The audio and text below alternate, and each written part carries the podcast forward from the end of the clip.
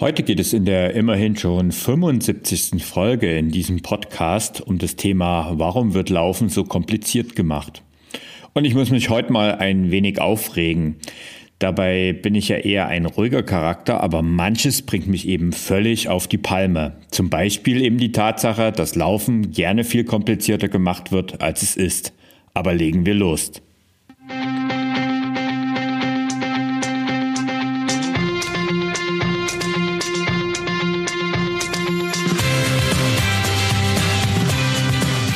Mehr Sport, der Podcast für Couch Potatoes und Gelegenheitssportler, die mehr Bewegung und Sport in ihr Leben bringen wollen. Hallo, hier ist wieder Thorsten, dein Online-Lauftrainer und Motivator vom Ausdauerblog und ich helfe dir auf einfache und wirkungsvolle Weise mit dem Laufen zu beginnen und vor allen Dingen auch langfristig dran zu bleiben. Ja, kalendarisch ist jetzt Frühling, nur hat dem Wetter das noch niemand gesagt, denn irgendwie hat es nicht auf den Kalender geschaut. Der, am Frühlingsanfang, letztes Wochenende, gab es bei mir 0 Grad und einige Schneeschauer den ganzen Tag über. Aber was soll's, ich glaube, so langsam geht es aufwärts und damit gibt es auch bald keine Ausrede, was das Wetter betrifft, äh, nicht laufen zu gehen. Starten wir mal ins heutige Thema. Ich meine übrigens gar nicht die Laufanfänger, die das Laufen ach so gerne so kompliziert machen, denn natürlich ist es gerade am Anfang so, dass es irgendwie unmöglich erscheint, jemals fünf Kilometer am Stück zum Beispiel zu schaffen. Bei den ersten Läufen, da begleitet dich oft Atemnot, du hast schmerzende Schienbeine oder Knie oder dann eben noch mehr Atemnot. Das sind so die Begleiterscheinungen gerade in den ersten Wochen. Unser Körper, der wehrt sich eigentlich förmlich gegen das Laufen oder besser gesagt gegen Bewegung im Allgemeinen. Das gilt vor allen Dingen dann, wenn du viele, viele Jahre schon eher auf der Couch oder im Bürostuhl verbracht hast, als ständig in Bewegung zu sein. Wenn es dir so geht, dann klammerst du dich gerne an jeden Strohhalm, den man so besonders im Internet findet. Kann ich verstehen? Leider lauern da gerade ein paar Mythen und Dinge, die das Laufen eben furchtbar kompliziert machen oder es zumindest den Anschein hat, dass es so ist. Was meine ich damit genau? Die erste Hürde, die lauert, sind Laufschuhe. Und da bin ich ehrlich, an der Stelle würde ich keine Kompromisse machen. Geh in den Fachhandel, lass dich dort beraten und kauf dir ein paar hochwertige Schuhe. Das geht übrigens auch in, in aktuellen Corona-Zeiten. Denn viele Läden, die haben dafür eine passende Lösung gefunden. Also bei einen habe ich schon gehört, die machen halt Online-Beratung, andere machen telefonische Beratung und du kannst dann gerne vor dem Laden testen. Mittlerweile gibt es ja auch in vielen Gebieten, sind die Läden auch wieder begehbar und offen. Also es gibt immer Lösungen, du musst sie halt noch finden. Eine richtig schlechte Wahl ist es dagegen in meinen Augen, wenn dein erster Laufschuh aus dem Internet bestellt wird. Also wenn du im Internet einfach mal nach einem Laufschuh googelst, vielleicht noch eine Analyse machst über deinen Laufstil, also Brooks bietet das zum Beispiel auf seinen Webseiten an, und wenn du dann einfach irgendeinen Laufschuh bestellst, kann man machen, ist aber echt kein guter Kompromiss, gerade zu Beginn, äh, vor allen Dingen beim allerersten Laufschuh, denn du vertust dich dort ganz, ganz schnell. Und was gar nicht geht, ist es, alte Sneakers oder irgendwelche Sneakers, die du hast oder irgendwelche alten Sportschuhe zu nutzen. Ich verspreche dir, die Wahrscheinlichkeit, dass dein Laufabenteuer an der Stelle dann nur von kurzer Dauer ist, die ist sehr, sehr groß. Aber das, also indem du halt einfach gute Laufschuhe kaufst, war es auch schon. Komplizierter wird das Laufen nicht.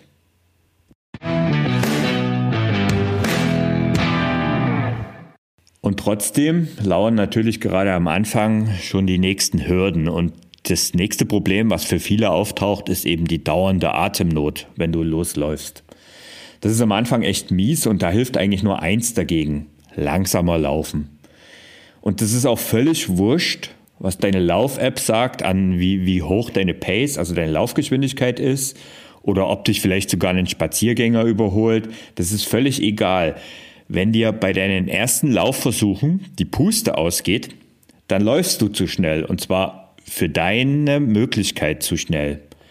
Dann hilft nichts anderes, als das Tempo rauszunehmen und wenn du das machst und wirklich sehr, sehr langsam läufst, dann wirst du sehr, sehr schnell Fortschritte machen.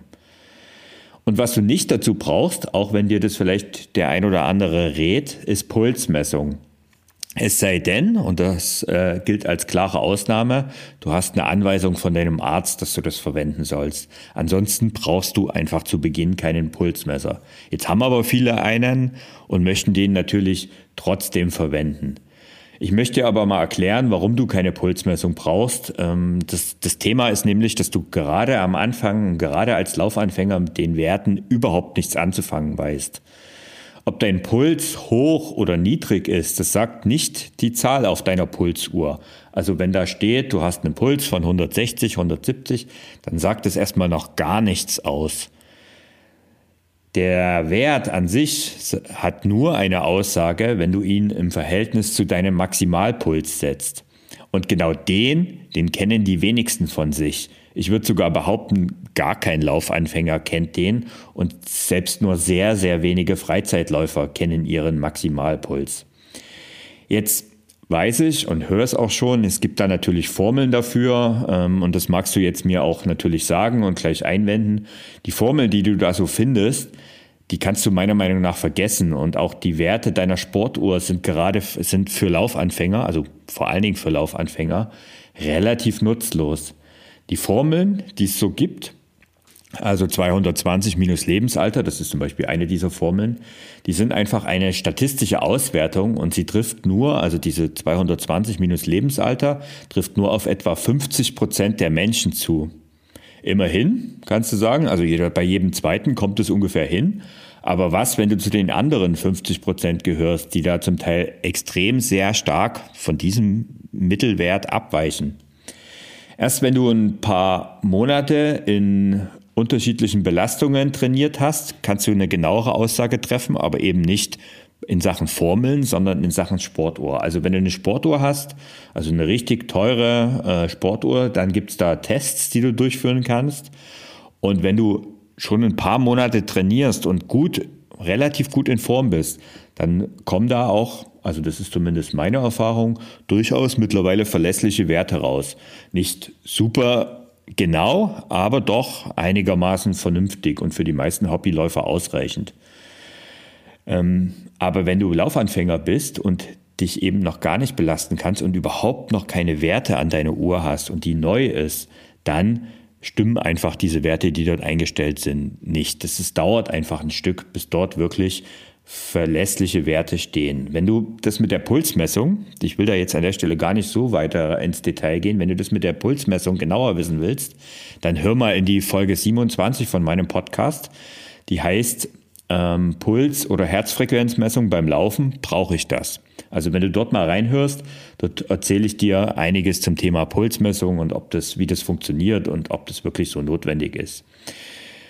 Äh, wenn du jetzt dann denkst, aber na, Moment mal, es gibt ja nicht nur die Sportuhren und es gibt auch nicht nur die Formeln, sondern es gibt ja auch so etwas wie eine Leistungsdiagnostik. Also ähm, vielleicht hast du ja von irgendjemandem gehört, gerade von erfahrenen Läufern natürlich oder auch Triathleten, die sind da sehr ambitioniert, was diese Sachen angeht, dass du einfach eine Leistungsdiagnostik machen sollst und dann bekommst du schon verlässliche Werte. Ähm, das mag sein, aber auch das gilt nicht für Laufanfänger. Du brauchst es auch als Laufanfänger nicht. Schlimmer noch, es bringt dir einfach nichts. Denn du musst einfach schon länger trainiert sein und eine gewisse Grundkondition haben, um einfach wirklich dort auf dem Laufband die Leistung bringen zu können. Also du musst einfach in der Lage sein, dich über einen gewissen Zeitraum, und der ist gar nicht so gering, ähm, ausbelasten zu können. Und zwar von langsam laufen, immer schneller werden, immer schneller werden, bis zu deinem wirklichen maximalen Tempo. Das ist eigentlich das, was die meisten, ähm, also diese ganzen Leistungsdiagnostiken machen. Und wenn du das nicht, dazu nicht in der Lage bist, an dein Maximum zu gehen, also an die berühmte Kotzgrenze, oder die, wenn du das kannst, aber die viel zu früh kommt, was eben bei vielen Laufanfängern der Fall ist, dann bringen die Werte einfach nichts.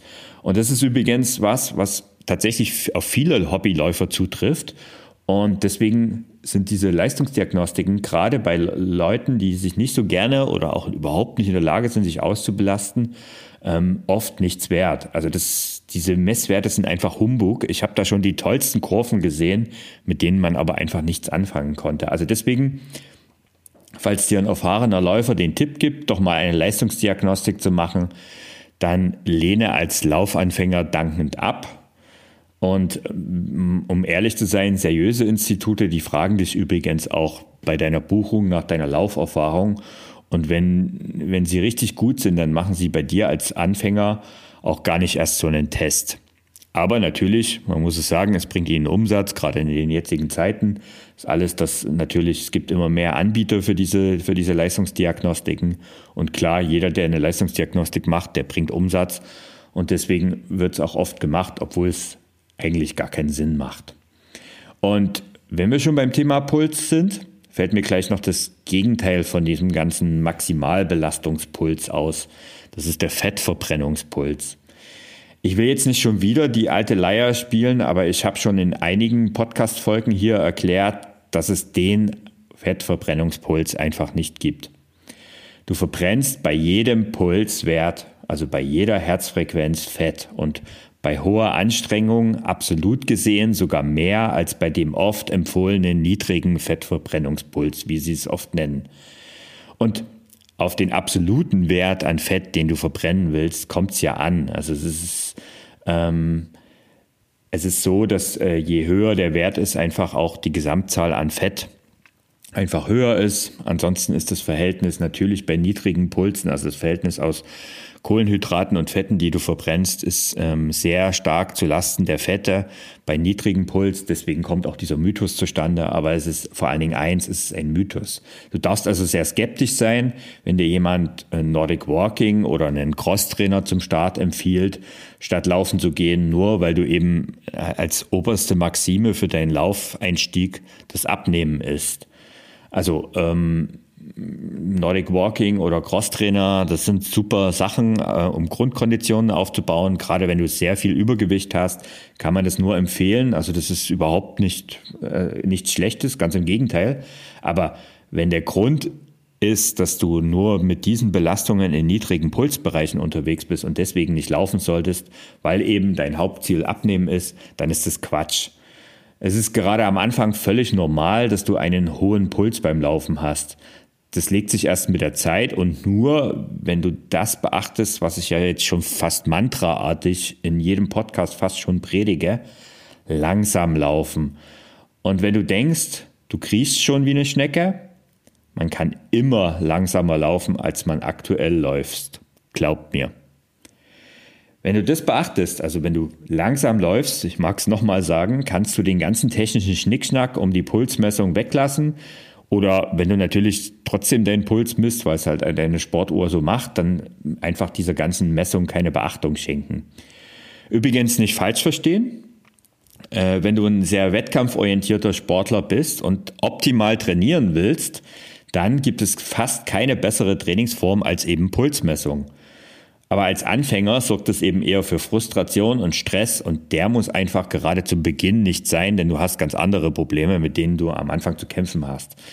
Ach übrigens, ähm, weil ich das Thema Abnehmen erwähnt habe. Abgenommen wird in erster Linie in der Küche und nicht beim Laufen. Nur damit ich es nochmal gesagt habe.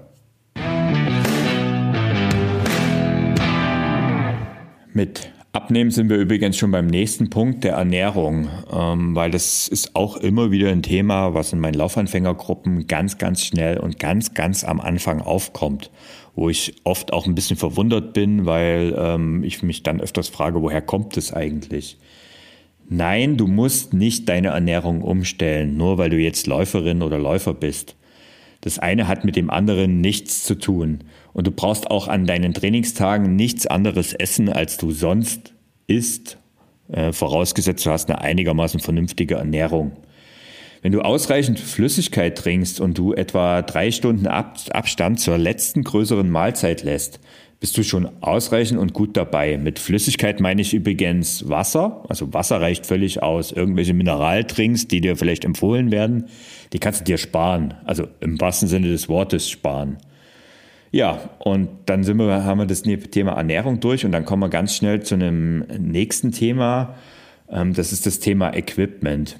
Also das, was du öfters mal hörst, was du unbedingt brauchst, sonst klappt es nie mit dem Laufen. Zumindest kann man das denken.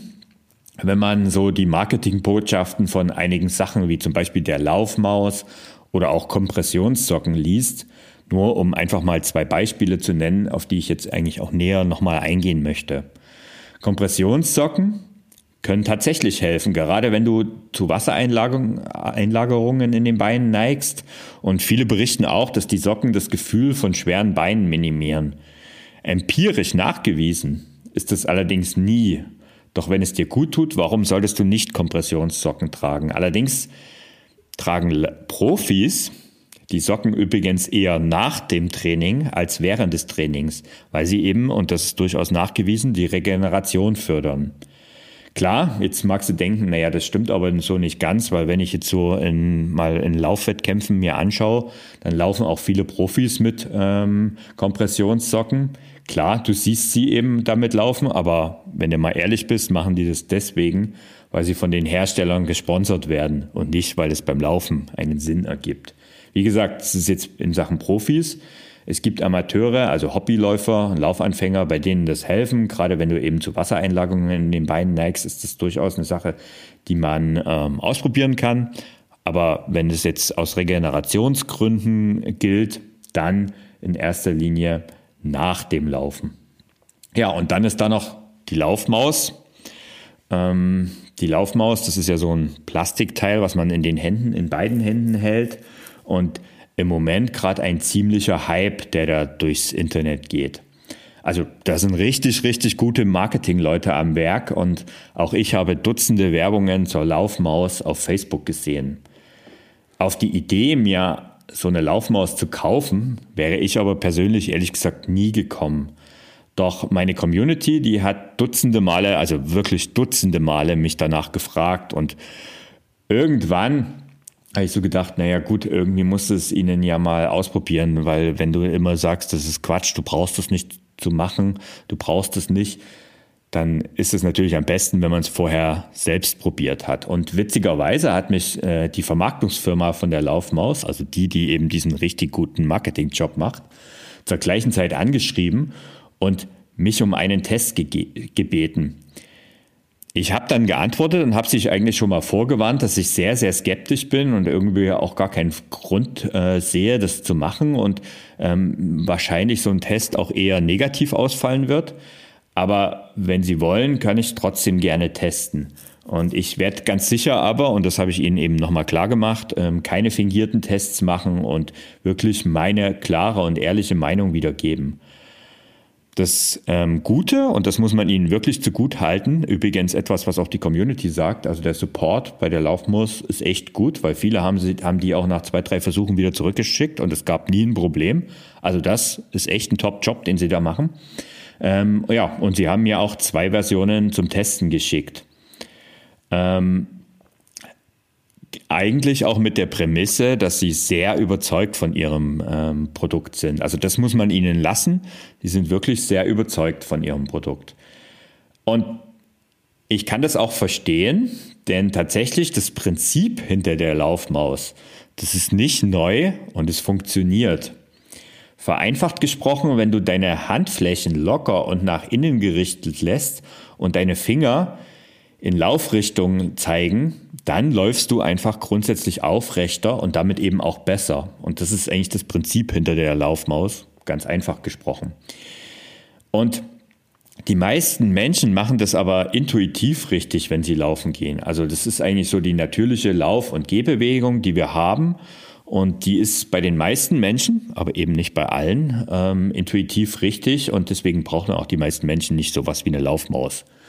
Trotzdem, man sieht immer wieder gerade auch Laufanfänger, die krampfhaft die Hände zum Beispiel zusammenkrallen oder locker eine Faust machen. Ist auch nicht so gut. Also es gibt eben die Fraktion, die, also wenn du darauf mal achtest, wenn du beim nächsten Mal laufen gehst, auch ohne Laufmaus, ähm, dann achte mal drauf, wie deine Hände sind. Und zwar nicht die Armhaltung, sondern einfach nur, wie sich deine Hände verhalten.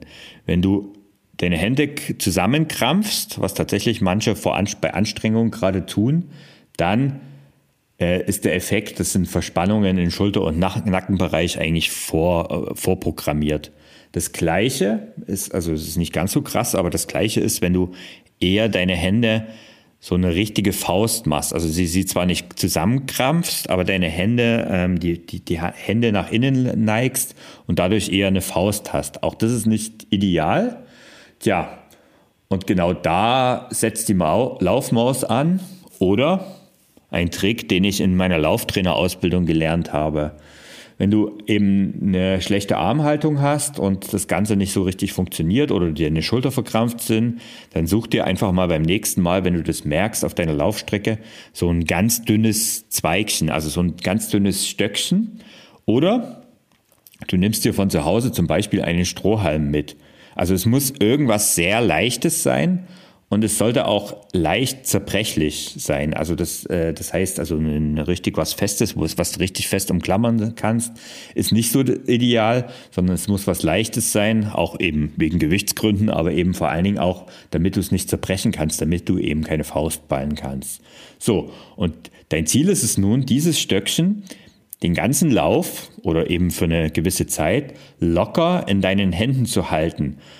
Und zwar so, dass du ihn auch mit dem Zeigefinger und dem Daumen anfasst. Und zwar so, dass du ihn eben nicht zerbrichst oder ihm auch nicht verlierst. Und du wirst merken, dass du dich plötzlich auf diese Armhaltung konzentrierst und dadurch automatisch aufrechter und damit besser läufst. Also das heißt, durch die Tatsache, dass du dich eben auf, das, auf diese Arme konzentrierst und auf deine Hände genauer gesagt, ähm, läufst du eben automatisch aufrechter und der gleiche, den gleichen Effekt, den hast du auch, weil du eben deine Hände jetzt in die richtige Richtung neigst, was auch immer richtig in diesem Zusammenhang heißt. Und genau das ist der Effekt, den die Laufmaus simuliert oder stimuliert, genauer gesagt. Ja, und daher ist das ganze System natürlich so, dass es grundsätzlich funktioniert. Aber ob das nun wirklich diesen sehr, sehr sportlichen Preis einer Laufmaus rechtfertigt, das wage ich persönlich ehrlich gesagt zu bezweifeln. Und wie gesagt, meine Empfehlung lautet, nimm einfach mal ein kleines dünnes Zweigchen oder Stöckchen oder nimm einen Strohhalm mit zum Laufen und probier das damit aus. Und da hast du einen ähnlichen Effekt. Nur kostet der eben nichts.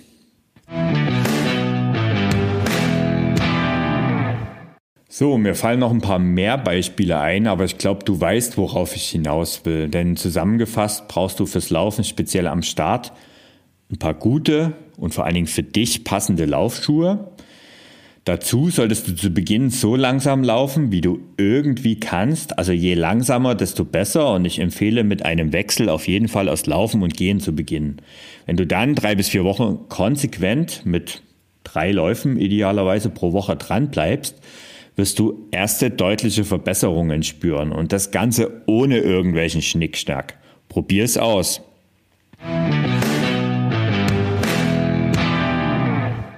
Aber lassen wir mal das Thema mit dem ganzen komplizierten Zeit von Laufen weg und schauen mal, was es so im letzten Monat ähm, im Ausdauerblock so Neues gegeben hat. Im März sind zwei weitere Kurse von mir gestartet. Zum einen ein neuer Anfängerkurs, in dem diesmal rund dreieinhalbtausend Läuferinnen und Läufer ihre ersten Schritte wagen. Und in diesem Kurs ist es wieder so, also es ist jedes Mal wieder äh, wirklich eine große Freude, in dem, wenn man die Motivation spürt und ich merke aber auch, dass gerade am Anfang eben die Sorge und die Angst vor der eigenen Courage oft sehr spürbar ist. Und genau dann wird sich gerne an irgendwelche Tricks und Equipment-Tipps geklammert. Aber das hatten wir ja bereits. Was nämlich passiert, wenn du die schwierige Anfangsphase überstehst, sieht man aktuell in meinem Dranbleiberkurs. Der Dranbleiberkurs, der sorgt dafür, dass du nach deinen ersten fünf Kilometern, also oder du eigentlich brauchst du nur 30 Minuten laufen zu können, egal ob das jetzt drei Kilometer sind oder eben vier oder fünf oder wie auch immer. Ähm, wenn du dort dann weitermachen willst, dann ist eben der Dranbleiberkurs ideal und dort tummeln sich aktuell viele Laufanfänger aus dem Januarkurs und laufen immer leichter die ersten fünf Kilometer. Und dort ist es immer wieder eine riesige Freude zu sehen, eben die Fortschritte zu verfolgen, die dann die angehenden Läufer einfach schon zu erreichen. Das ist auch der Grund, warum ich eben so einen riesigen Spaß an meinem Job gefunden habe. Und wenn man das regelmäßig spürt, dann weiß ich eben, ich habe den besten Job der Welt. Warum das so ist, Das merke ich auch an Feedback, was mir regelmäßig zugeschickt wird. Im 10-Kilometer-Kurs vom Januar, der Anfang Januar gestartet ist, möchte ich mal eines von Susanne dir vorlesen. Also gar nicht, um mich jetzt irgendwie zu beweihräuchern, sondern um dir mal zu zeigen, was möglich ist, wenn man an einer Sache dranbleibt und es mit dem Laufen einfach angeht. Susanne schreibt, lieber Thorsten, Immer wieder habe ich versucht, das Joggen anzufangen, meist im Urlaub mit dem Ziel, dann danach auch dran zu bleiben. Nach dem Urlaub war das Ziel schnell aus dem Kopf und im nächsten Urlaub ging das Ganze wieder von vorne los. Es war immer wieder ein Kampf und Krampf. Auf Facebook bin ich dann auf deinen 5 Kilometer Anfängerkurs gestoßen. Beginnen soll, äh, Beginn sollte September sein. Ich meldete mich an und startete in dem Monat, in dem ich 40 wurde, meine persönliche Läuferkarriere. Ich war so motiviert und habe jedes Training aus dem Plan absolviert. Am Ende konnte ich die fünf Kilometer laufen. Dieses Mal war nicht der Start im Urlaub, ähm, war nicht der Start im Urlaub, sondern das Finale. Eine tolle Wendung. Die fünf Kilometer waren zu der Zeit noch sehr anstrengend und ich war aber so angefixt, dass ich den Dranbleiberkurs gebucht und ebenfalls durchgezogen habe. Danach hattest du mich weiterhin an der Angel und ich habe mich zum 10 Kilometer Kurs angemeldet. Ich konnte einfach nicht anders. Mein Gedanke war, ich muss das einfach probieren. Vielleicht komme ich nur bis acht Kilometer, aber wenigstens muss ich das probieren. Zwischendurch habe ich mich gefragt, wieso ich solch einen Kurs in den Wintermonaten mache. Nass, kalt und der Schweinehund, der mich vom warmen Kamin aus angelacht hat. Aber den Kampf gegen ihn habe ich gewonnen. Zwischendurch hatte ich mal zwei Wochen, in denen glaubte ich, ich würde abbrechen. Plötzlich fiel mir jeder Lauf sehr schwer, die Power fehlte und die Beine schafften es irgendwie nicht. Der Schweinehund, der feierte sich schon, als ich zwei Läufe dann mal ausfallen ließ. Aber ich habe ihm gesagt, dass ich mich nur kurz schone, um dann wieder volle Leistung zu haben und durchzustarten. Und das ist das Schöne an deinem Kurs. Du hast mich nicht nur zur Läuferin gemacht, du hast mich ständig motiviert. Deine Pläne sind wirklich so flexibel und für jeden machbar und deine ganze Art und die Mühe, die du in die Kurse und die Kursbegleitung steckst, das ist alles unglaublich toll und eigentlich unbezahlbar bei dem ganzen Inhalt an Videos, Trainingsplänen und so weiter. Vielen Dank. Ich bin überzeugt davon, dass ich dranbleibe. Ein bisschen froh bin ich gerade, dass du keinen Halbmarathonkurs anbietest, sonst würde ich den jetzt auch noch schaffen wollen und könnte, und könnte dem nicht widerstehen. Nee, nee, ich bleib dran. Dank dir werde ich nun mein Tempo auf fünf Kilometern und auch die Leichtigkeit auf zehn Kilometern an der arbeiten. Ich danke dir nochmal vom ganzen Herzen. Mach weiter so. Ich wünsche dir noch viele, viele Kursteilnehmer, denn mit dir kann man es wirklich schaffen, zum Läufer oder zur Läuferin zu werden. Viele herzliche Grüße, Susanne. Ein richtig cooles Feedback, oder? Da geht mir ehrlich gesagt das Herz auf und wie gesagt, ich sehe es als Motivation, dass auch du das schaffen kannst auch bei den Hindernissen, die vielleicht unterwegs auftauchen, wie es Susanne schön berichtet hat. Ja, und was kommt im April? Tja, mit einer Sache hat Susanne Unrecht und das betrifft den Halbmarathonkurs. Es wird zwar keinen direkten Halbmarathonkurs von mir geben, aber Halbmarathon wird zukünftig auch ein Trainingsaspekt in meinem Ausdauerclub werden. Der Ausdauerclub, das ist der Online-Laufclub für Freizeitläuferinnen und Läufer, die dranbleiben wollen. Wöchentlich gibt es einen abwechslungsreichen Laufplan, den du auf deine Bedürfnisse anpassen kannst und es wird auch zukünftig eben extra Pläne geben, die dich eben zum Beispiel zu deinem ersten Halbmarathon führen oder zu einer neuen Bestzeit über 10 Kilometer bringen. Nur um eben mal ein paar Beispiele zu nennen, es sind noch viele, viele weitere Pläne in Planung. Alle Infos zum Ausdauerclub findest du unter www.ausdauerclub.de. Dort kannst du dich auch auf die Warteliste eintragen und dadurch verpasst du es ganz sicher nicht, wenn der Ausdauerclub ab dem 2.4., also Ostern, wieder für eine Woche die Pforten für neue Mitglieder öffnet. Also schau vorbei und registriere dich unverbindlich unter www.ausdauerclub.de. Ja, und damit hoffe ich, ich konnte dir heute wieder ein paar Impulse vermitteln und sag danke, dass du dabei warst und ciao bis nächste Woche, dein Thorsten.